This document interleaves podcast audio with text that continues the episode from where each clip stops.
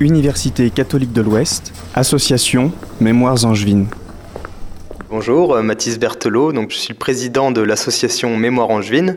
Alors Mémoire Angevine, c'est une association qui a pour vocation première de réhabiliter et de faire un musée de la Seconde Guerre mondiale dans le bunker situé euh, dans l'UCO, mais avec aussi une vocation scientifique et pédagogique. Donc vraiment avec la mise en place de conférences euh, à côté de ce projet de bunker, mais aussi d'expositions et de travail en archives. Donc on, a, on est une association qui est constituée de 11 personnes pour le moment, mais qui est amenée à grandir euh, plus tard.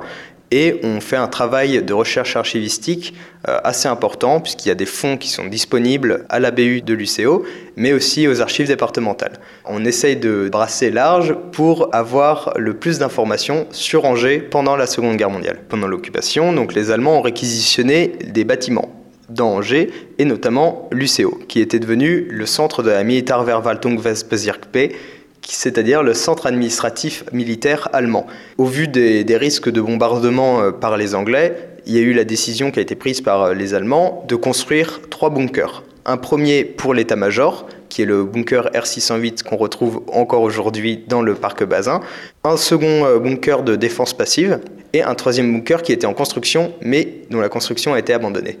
Et aujourd'hui, le seul vestige qui nous reste, c'est ce bunker R608, car les deux autres ont été détruits euh, après la guerre.